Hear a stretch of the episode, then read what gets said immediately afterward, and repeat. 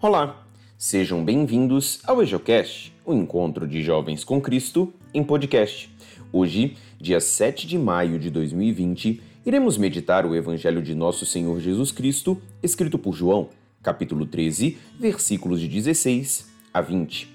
Depois de lavar os pés dos discípulos, Jesus lhes disse: Em verdade, em verdade vos digo: o servo não está acima do seu senhor, e o mensageiro não é maior que aquele que o enviou. Se sabeis isto e o puserdes em prática, sereis felizes.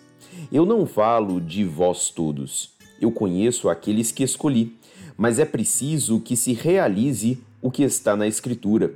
Aquele que come o meu pão levantou contra mim o calcanhar. Desde agora vos digo isto, antes de acontecer, a fim de que, quando acontecer, creiais que eu sou. Em verdade, em verdade vos digo: quem recebe aquele que eu enviar, recebe a mim, e quem me recebe, recebe aquele que me enviou. Palavra da salvação, glória a vós, Senhor. Acerca da leitura de hoje, ouviremos uma breve reflexão feita pelo Frei Israel, do Santuário Jardim da Imaculada e diretor do Colégio Santo Antônio, na cidade ocidental, em Goiás. Paz e bem. No Evangelho de hoje, nós ouvimos Jesus dizendo que conhece aqueles que ele escolheu. E ao mesmo tempo faz ali um prenúncio da traição de Judas. Realmente, irmãos e irmãs, o Senhor nos conhece bem, sabe das nossas capacidades e incapacidades, fidelidades e infidelidades. Jesus sabia que um dos apóstolos iria traí-lo. Jesus sabia que nem todos seriam fiéis. Jesus sabia inclusive quem ia negá-lo, não uma vez ou duas, mas três vezes.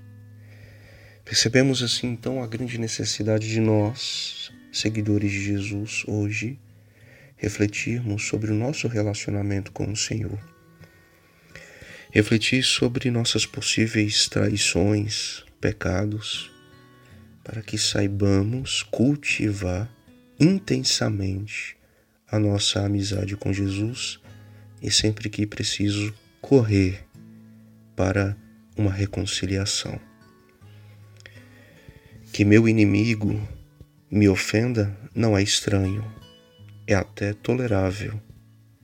Mas quando o amigo me ofende, quando o amigo ele me trai, quando aquele que senta à mesa conosco, que partilha do cotidiano conosco, é infiel, isso nos parece muito estranho e doloroso.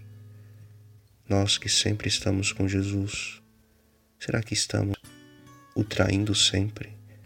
Será que estamos maltratando essa relação? Que Ele nos conceda a graça de sermos muito humildes, fiéis e sinceros, que possamos nós correr para a reconciliação com este nosso grande amigo, Deus e Senhor.